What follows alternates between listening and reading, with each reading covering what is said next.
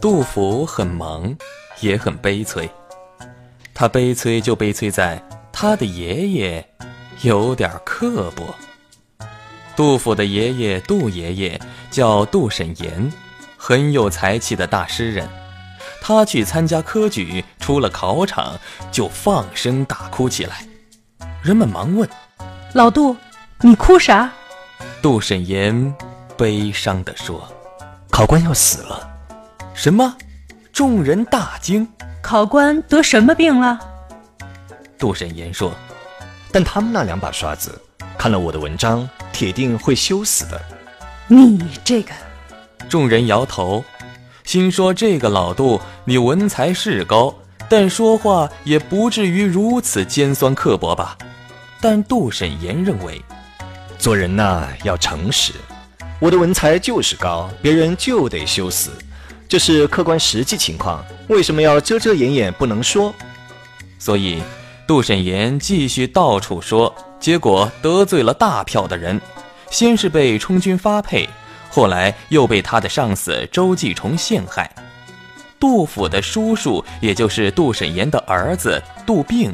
才刚刚年满十三岁，为了替被陷害的父亲报仇，潜入周继崇家，当胸一刀，扑哧，将周继崇捅了一个透心凉，当场死翘翘。而十三岁的杜并也被周继崇身边的武士给当场杀死。就因为嘴巴不饶人，杜审言死了个儿子，可他呀，还是改不了脾性。临病重时，环顾四周，曰：“我活着压着你们这些废物点心，没有出头机会；我死了，你们总算有出头之日了。”总之，杜甫的爷爷才名闻于世，就是个固执倔强、说话不肯饶人。贾岛，唐代著名诗人，他痴迷作诗，走在路上苦思一句诗。僧推月下门，僧敲月下门。是推字好呢，还是敲字好？想得出了神，撞上了韩愈。韩愈告诉他，用敲字比较好。这就是“推敲”这个词的由来。作诗，贾岛舍得下功夫。但在和人交往的时候，他却和杜甫爷爷犯同样的毛病，说话尖酸刻薄，嘴巴不肯饶人。曾有一次，贾岛在法前寺读书，忽然间门外走进来了一个青年男子，一身华丽衣衫，径直上前来翻阅贾岛的书稿文字。当时贾岛就怒了，劈手夺过来，呵斥道：“嘿，少年！”你爹妈没有教过你规矩吗？这是诗，是你能看懂的吗？青年男子脸色涨红，正要说话，贾岛用手一指门外：“滚！我只说一次，再让我遇到你这样没规矩的，那别怪我替你爹教训教训你。”青年男子灰溜溜的走了，贾岛感觉好爽啊！正心情愉快地继续写诗，老和尚贼眉鼠眼地溜进来了。贾岛，刚才陛下跟你说啥了？啥玩意儿？贾岛懵了。啊，你这穷僧破庙的，哪儿来的什么陛下？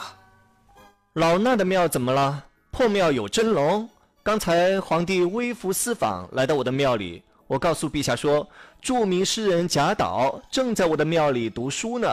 陛下一听是你，立即就来了。哎，快说呀，刚才陛下都跟你说啥了？陛下，微服私访。当时贾岛就懵了，一咕噜爬起来。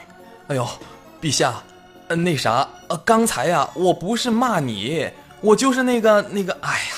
我就是一个嘴巴尖酸、言辞刻薄。有记载称，同样的事儿，贾岛干过两次，一次是斥责唐武宗，一次是痛斥唐宣宗。也许这两起事件是同一起，但无论如何，贾岛嘴巴不饶人这个习惯是千真万确的。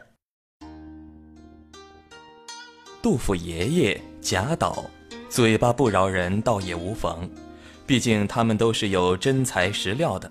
虽然仕途上坎坎坷坷，但他们言辞刻薄，那是有依据的，可以理解。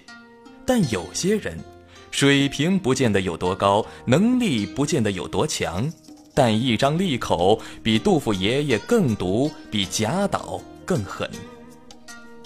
有句名诗：“旧时王谢堂前燕，飞入寻常百姓家。”这里的王谢。是说的东晋时代的王姓和谢姓的两个氏族。王家优秀的人如书法家王羲之，谢家优秀的人如名士谢安。王羲之是古往今来头号大书圣，谢安则是指挥淝水大战名动天下。这两人都非虚名之士。谢安有个弟弟叫谢万。曾有人问王羲之：“你是王家人，与谢家两兄弟相比，那谁的水平高些呢？”王羲之回答道：“这话呀，你要去问谢安，他会说我不如王羲之；但如果你要是去问谢万，他则会说王羲之算个蛋蛋。你要记住，真正高水平的人是特别谦和的，相反。”一瓶子不满，半瓶子晃荡的人，却往往眼高于顶，嘴不饶人。王羲之的意思就是说，谢家两兄弟，谢安是真材实料，谢万则是属驴的，只长了一个会叫唤的大嘴巴。话虽然如此说，但谢万毕竟是出身于士族。所以他还是被朝廷选中，让他统兵北征。谢万出征了，他每天独自在营帐当中孤芳自赏，谁也不搭理。手下人劝他：“大师，你这样不行。夫战，勇气也。你要鼓舞士卒们的勇气，就得谦和一些，给他们立立志啥的。谦和一些，立立志，也行。”谢万就召集将领们开会，将领们全都过来了。谢万坐了半晌，拿扇子一指大家：“你们呐，个个都是大头兵。”就这样一句话，差点没把将领们给活活气死。这哪是励志啊？这明摆着是骂大家。结果北征首战，士卒一触即溃。谢万一个人光着脚板逃命回来，被贬为庶人，应了王羲之对他的判断。说谦和，说刻薄，其实说的不过是情商。重复一下王羲之的观点：这世上之人，有才能、有本事的，如谢安是非常谦和的；相反，屁本事也没有的，如谢万。却往往眼高于顶，嘴巴特别的刻薄。后世之人像谢安这类极少，像杜甫爷爷、贾岛之类的也不多见。但像谢万这种什么本事也没有，却单单练就了一张极损嘴巴之人，比比皆是。情商高的人知道如何说话，尽量不用语言伤害别人。比如知乎上有个问题：情商高的人说话是什么样的？下面回答：有个人去朋友家，正跟朋友夫妻聊天，朋友的儿子带着女友进门来了。这时候，这人说了一句话：“这孩子跟他爸一样，真会挑。”他这一句话夸了四个人，这个就叫情商。情商不足的人，就算是憋死也琢磨不出如此简单一句，却能够让所有人都听了飘飘然的话来。相反，情商低的人根本不知道刻薄的话在对方心里会引起何等的反感。这类人往往会犯一个极不可思议的错误，他们把刻薄当成才智，认为自己对别人的侮辱是自己才能的表现。这类人往往把心思花在如何说话让对方最为恼火、愤怒上。有次聊天朋友念叨了臭名昭著的故事，说有一孩子是出了名的毒舌，每天绞尽脑汁的琢磨伤人，谁到了他嘴里啊都没好话。有次遇到一个姑娘，蛮不错的，大家艳羡不已。这个时候，毒蛇老兄凑了过来，他问：“姑娘说，什么意思？都说有缺陷的人是被上帝咬过一口的苹果，你一定是太好吃了，被上帝啃得只剩核了。你看你胖成什么样了？胖还罢了，你还丑，丑还罢了，关键你还黑，黑也罢了，最重要的是你还穷。”毒蛇正说得起兴，女孩啊。听得恼羞成怒，猛地一扬手，一记响亮的耳光送给了他。坏了，动手了！大家正要紧张，可万万没想到的是，毒蛇老兄竟然是等着这个耳光，因为啊，他后面还有一句：“你看，你脾气还这么暴躁。”到了这一步，大家总算是看明白了，感情毒蛇老兄。不是不知道自己的话会带来什么效果，只是他入戏太深，沉迷难出，已经把自己的人生啊，奔着一个悲剧方向给牢牢锁定了。情商高的人与情商太低、成为毒蛇的类型，都会在日常生活训练自己。这种训练是无意识的，只是大脑愉悦自我的一种。条件反射，就像前面提到的高情商的人，他一句话让四个人心花怒放，并非是他生下来就这么会说话，而是因为最初的几句甜言为他赢得了赞许。这个人就有意识的训练自我，每说一句效果好的话，都会引发大脑的愉悦兴奋，这让他乐在其中，越说。越会说，说到最后张口就来，那甜蜜的境界已经是登峰造极。而毒蛇是恰恰相反，他也不是生下来就是个毒蛇，而是最初说出句讨人嫌的话时，惊奇地发现自己终于引起了别人的注意，每刻读一句都会引发环境的愤怒，让他成为关注焦点。这种存在感的凸显，让他如饮鸩汁，不能自己。所以，毒蛇在讽刺女孩的时候，已经预知了女孩的愤怒反应，专门等着那记耳光，然后垫上句“你脾气还蛮凶”诸如此类的话。这句话会让众人再次齐上围殴他，让他如愿以偿地成为公众焦点。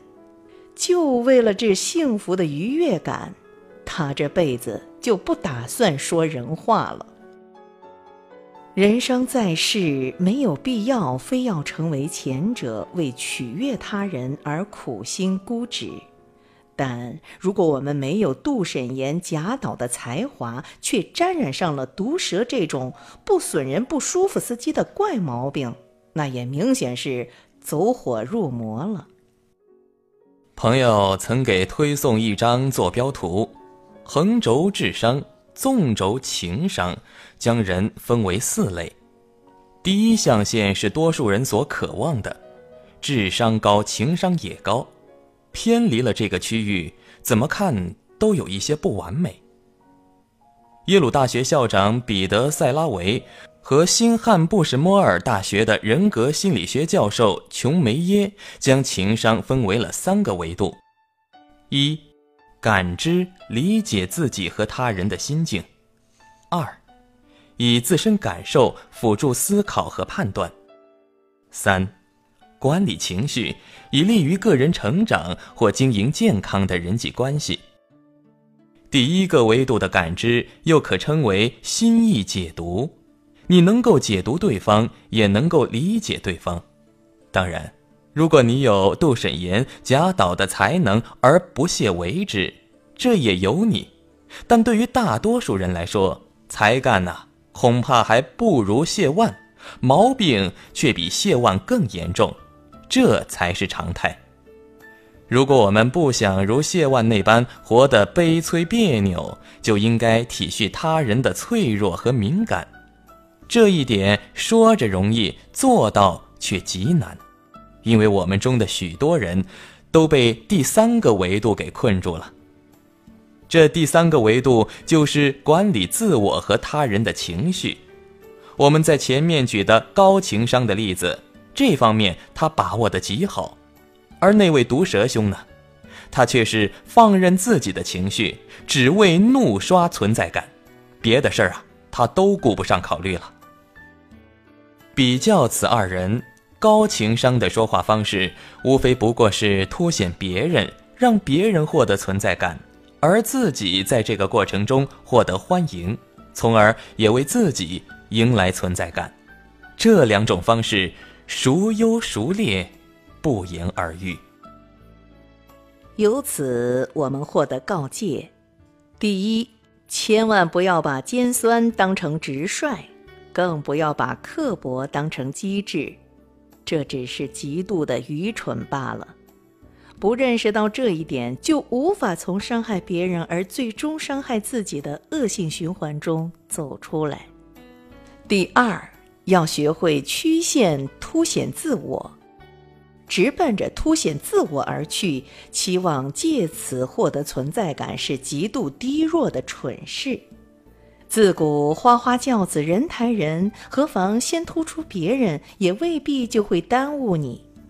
曲线思维才是价值思维，直线思维只能撞个头破血流。第三，不要把自己看成是他人人生的批判者，这并不是说我们不可以评价别人，而是说更重要的是我们的个人事业。一旦你考虑到人生事业，许多低情商的表现就能够得到克制。最后一点，人无完人，金无足赤。要记住，批评是不需要智力的，但首肯或认同，这才是天下最难的事儿。容易的选择只会让你下滑，选择难的才会让你缓步上升。最后一句话，微笑面对别人的尖酸，但千万不要让自己沦为刻薄之人。哪怕你有杜审言那样优秀的子孙，有贾岛那样的艰辛，有谢万那般的背景，也仍免不了为刻薄付出代价。何况你我，我们的生存资源远远不够多，不值得。如此浪费。